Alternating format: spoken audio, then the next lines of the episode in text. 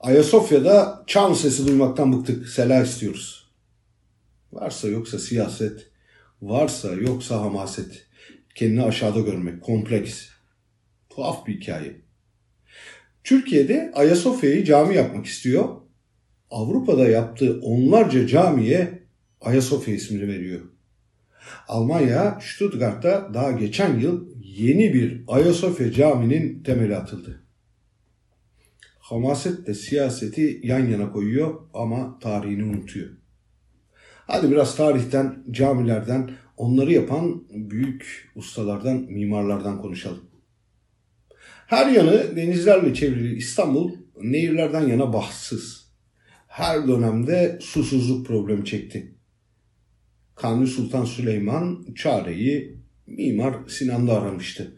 Baş mimar Çekmece'den başlayarak Beşiktaş'a kadar olan bölgeyi taradı. Su kaynaklarını tespit etti, sultanın karşısına çıktı. Sultanım, İstanbul'a su gelir ama çok masraflıdır. Altın dolu keseleri ucuca eklemek gerekir dedi. Kanuni Sultan Süleyman sevindi. Yeter ki su gelsin. Biz o keseleri ucuca değil yan yana da ekleriz. Mimar Sinan böylece işe koyuldu. İstanbul'daki su kaynaklarını kağıthanede topladı, büyük kanallar yaptı. Suyu İstanbul'a getirdi. 40 çeşmeden akıttı.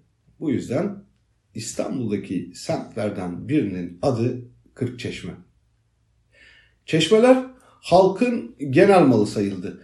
Kimsenin evine su çekmesine ve çeşme yapmasına izin verilmedi. Yalnız bir istisna vardı. Suyu İstanbul'a getiren Mimar Sinan'a evinde çeşme yapmasına izin verilmişti. İstanbul'da bir eve konan ilk çeşmeydi. Dünya 46 yıl tahtta oturan Kanuni Sultan Süleyman'a da kalmadı. 1566'da öldü. Mimar Sinan ise 3 dönem eskitmişti. Ancak yaşlandı, hatırlanmaz oldu. 99 yaşındaydı. Bir gün kapısı çalındı.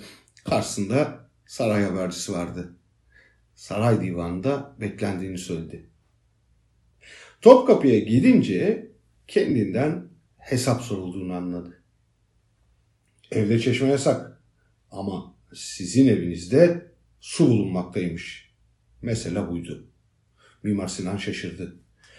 Cihan Padişahı yaptığım hizmetlere karşılık bana özel izin vermişti.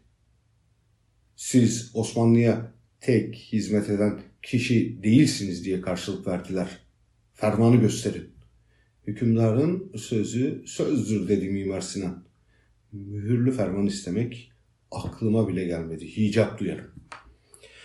Divandakiler tartışmaya başladılar.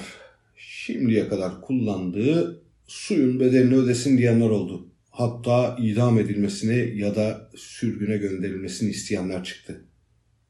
Sonunda evindeki çeşmenin suyunun kesilmesine karar verdiler.